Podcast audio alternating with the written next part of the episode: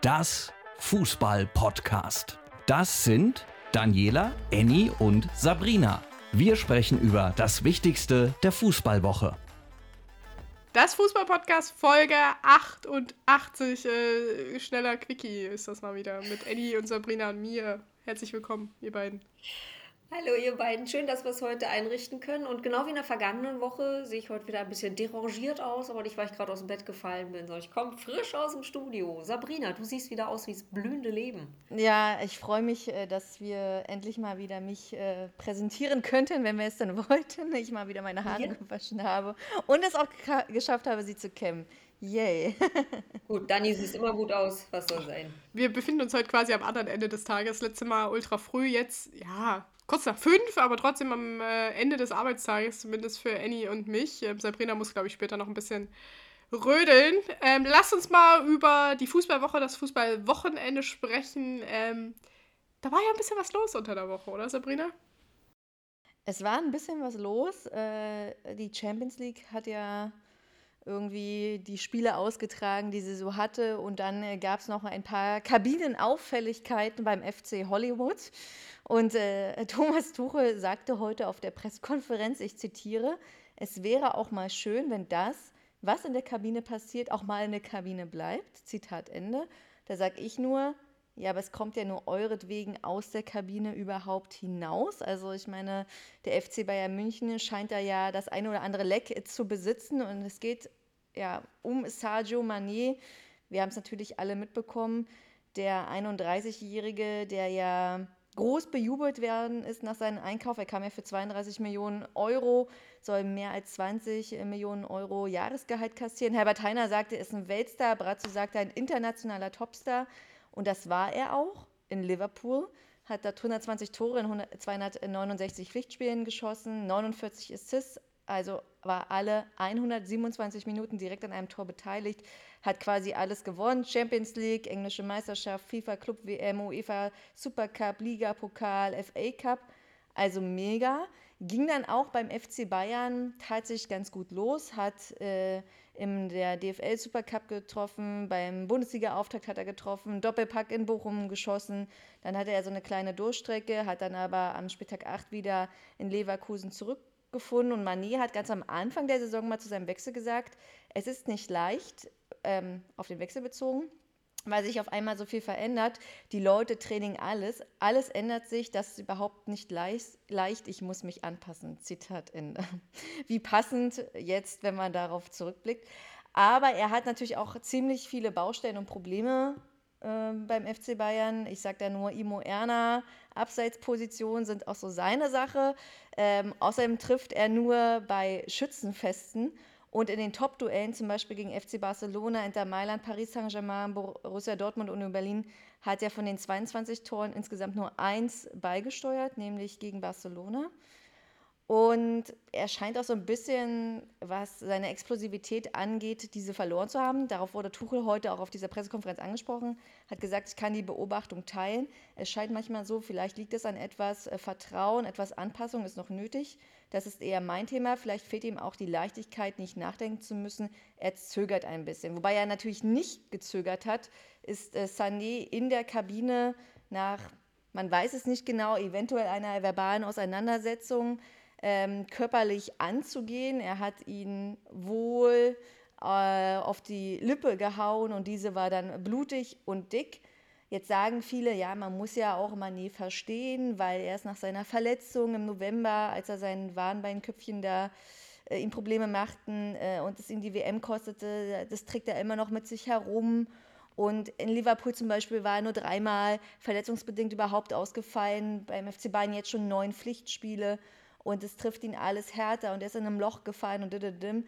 Dennoch sage ich, ähm, eine körperliche Attacke in der Bayern-Kabine, die dann auch noch öffentlich breitgetreten wird, das geht eindeutig zu weit. Das ist echt Boulevard, wie er im Buche steht. Wo, wovon wollen wir denn da ablenken eigentlich? Ich meine, wenn das so hochkocht.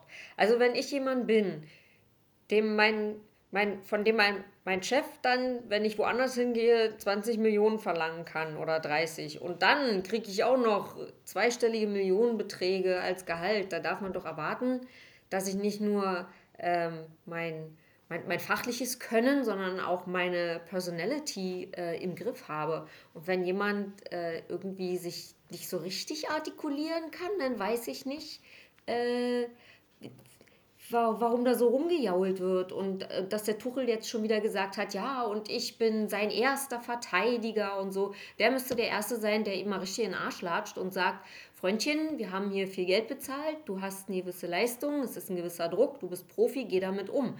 Wenn du es nicht schaffst, komm zu mir, wir arbeiten an dem Problem. Aber das jetzt irgendwie schon wieder erst klein zu reden und schon wieder so, so zu tun, als wenn ein böser Maulwurf den armen FC Bayern unterwandert und die können alle gar nicht dafür.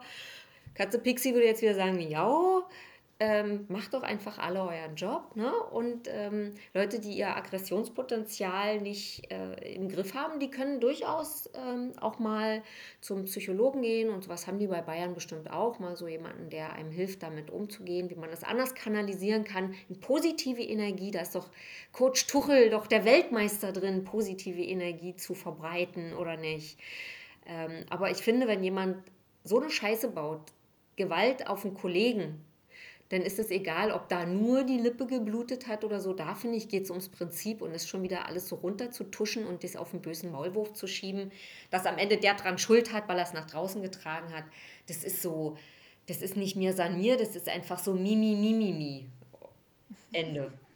Ja, also ich glaube auch, dass es ehrlicherweise der Anfang vom Ende dieses Weltstars ist. Er ist jetzt ja am Ostermontag 31 geworden. Ich glaube, dass auch seine Karriere beim FC Bayern ein Ende finden wird. Und zwar ein baldiges und zügiges Ende, auch wenn er jetzt nur für ein Bundesligaspiel äh, aufgrund dieses Vorfalls äh, suspendiert worden ist. Aber er scheint ja mit dem Verein, mit Bayern, mit dem Umfeld, mit der Bundesliga gar nicht richtig warm geworden zu sein, muss man ja am Ende des Tages dann so sagen. Er wartet seit dem 29. Oktober ähm, wieder auf einen erneuten Treffer. Und ich meine, gut, der FC Bayern, der ist ja bekannt, dass es da auch mal intern, wie sagt Jetzt man, Karton ein bisschen rappeln könnte. äh, ich sag nur Ribery gegen Robben und das Pfeilchen und die 50.000 Euro Strafe und beide sind ja dann ein Jahr später zusammen Champions League-Sieger geworden. Ich würde aber sagen, das ist nicht der Weg von Sadio Mané tatsächlich bei den Bayern. Ich, ich bin ja so aus dem Bauch raus, ne? Immer so. Wenn, wenn ich den Spiel, wenn ich ihn dann mal spielen sehe, dann sehe ich einfach nicht einen Teamplayer und ich sehe einfach auch nicht den, den sie versprochen haben, den, den Geschickten, den Taktiker, den, der sich reinhängt, der Vollblutfußballer ist.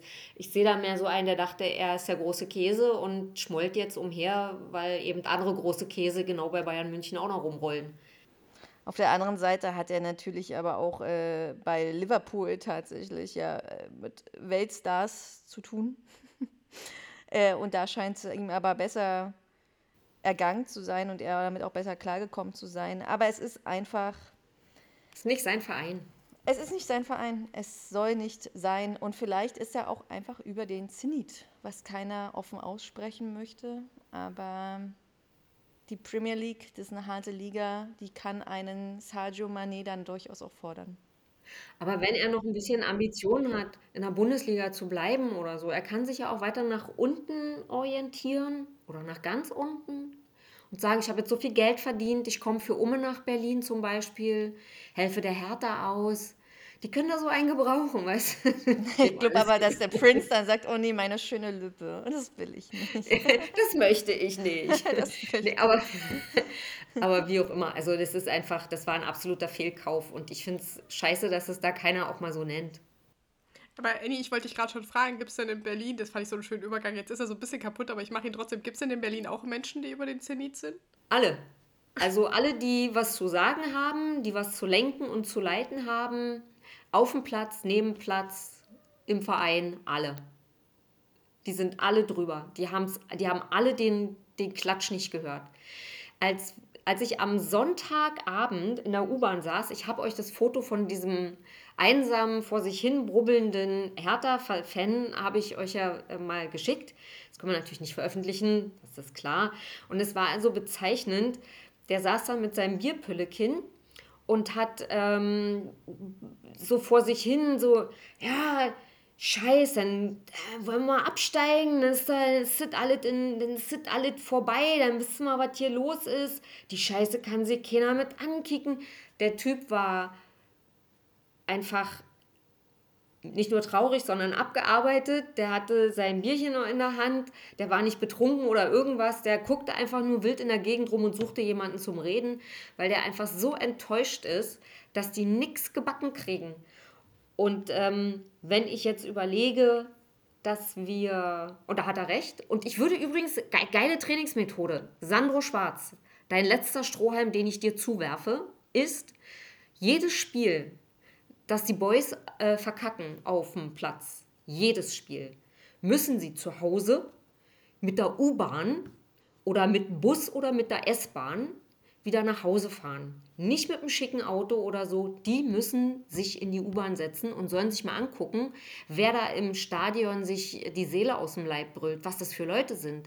Und einfach mal ein bisschen zuhören, was die für geringe Erwartungen im Grunde genommen nur noch haben. Das würde ich jetzt mal so empfehlen als kleine Trainingsmotivation. Ja, und heute Abend haben wir ja dann Hertha auf Schalke. Die, die, die blau-weißen Versager der Bundesliga. Schlimm und schlimmer, dumm und dümmer oder wie auch immer dieser Film damals hieß. Ähm, ja, jetzt gingen diese Duelle ja in der Vergangenheit oftmals für Schalke aus. Die letzten drei treffen allerdings für Hertha. Und daran klammert sich jetzt auch die Twitter-Blase der Hertha-Fans, dass sie es ja schon dreimal geschafft haben. Aber wenn jetzt irgendwie die, die heimschwächste gegen die auswärtsschwächste Mannschaft in der Bundesliga antritt. Denn ich, ich kann mir das heute Abend nur unter dem Aspekt von Comedy angucken. Dann glaube ich, geht das. Und ich habe noch eine Frage. Dieser Sandro Schwarz, dem ich jetzt noch mal einen guten Tipp gegeben habe. Wann darf der bitte endlich gehen? Und bitte möchte irgendeiner der vereinslosen Coaches, irgendeiner, sich mal bitte bewerben. Ich habe die Adresse wo und ich kann von Kai Bernstein auch eine Nummer organisieren. Das bleibt aber unter uns. Ich glaube aber ganz im Ernst, Annie, also jetzt ist es auch schon zu spät. Also, weil jetzt brauchst du Sandro Schwarz nicht mehr entlassen, weil ich glaube, also selbst wenn sie heute Abend gegen Schalke gewinnen, übrigens wird Schalke von den Buchmachern heute Abend favorisiert, ähm, ist das, äh, glaube ich, dennoch für Hertha die Saison extrem schwer, tatsächlich äh, die Liga zu halten. Ähm, auch wenn sie. Ich, das Potenzial. Wenn es schade ist um den Hauptstadtclub. Ja. Ich, naja, wir haben ja noch einen weiter Stimmt. oben in der Tabelle. ähm, aber das ist einfach so schade, weil es gibt in der, in der Nachwuchsabteilung, bei den die Hertha Bubis zum Beispiel, ähm, die U21, die spielen richtig guten Fußball, sehenswerten Fußball. Ähm, und die, die leisten da eine echt grandiose Arbeit. Und ich verstehe einfach auf Teufel komm raus nicht, warum wir Geld für einen Kollegen Niederlechner bezahlen, den ich jetzt, glaube ich, erst habe ein oder anderthalb Mal spielen sehen, ähm, wo wir so gute Youngsters haben, die wirklich ihr Herz auf den Platz schmeißen. Und ich verstehe einfach, ich verstehe dieses System bei Hertha nicht mehr. Also ich meine, gut, es gibt keins. Das ist das Einzige, was klar ist. Aber so dieses Theoretische, das ist einfach nicht mehr gegeben. Und ähm, da braucht es einfach wieder eine feste, starke Hand. Ich will jetzt nicht, wie es äh, viele Fans fordern, nach Felix Magath rufen. Dazu ist es noch zu früh. Aber ich denke durchaus, dass wir jetzt spätestens morgen früh eine freie Tra Trainerbank brauchen. Also seit fünf Spielen in der Liga ist er Hertha ohne Sieg, äh, drittschwächste Offensive und Defensive und ja. hat in der äh, Ferne äh, oder in der Fremde besser gesagt erst fünf Punkte geholt. Ich lache nicht. Ja, ich weiß, ich, ich weiß das. Ich weiß das alles, aber. Kann nur nicht mehr drüber lachen. Äh, nee, gar nicht. Nicht mal ansatzweise. Ne? Aber ähm, was willst du machen? Ich fand es auch schön, wie man äh, stellenweise Katze Pixie im Hintergrund so, so verzweifelt. ich will es nicht miauen nennen, aber so Geräusche von sich äh, geben hören hat. Ja, das tut mir leid, aber sie ist auch ganz Das war passend, das war sehr treffend. Ja, ja, weil ich sagte ja auch schon Miau. Was willst du machen, ne? Ähm, aber das, das ist wirklich, das ist ein Trauerspiel hoch 10 heute Abend. Für, auf beiden Seiten. Also da weißt du jetzt nicht, wer dir mehr leid tun soll. Äh, von den Fans. Ich rede von den Fans. Die Spieler haben sich selbst eingebrockt. Aber Annie, dann such dir doch vielleicht ein anderes Format. Wie wär's denn mit der Kings League? Warte, nein. Aber ich habe es euch letzte Woche versprochen, ich will euch noch über die Kings League abholen. Und es wurde auch schon von unseren Das Fußball-Podcast-Fans gefordert, dass ich das hier nochmal aufs Tableau hebe.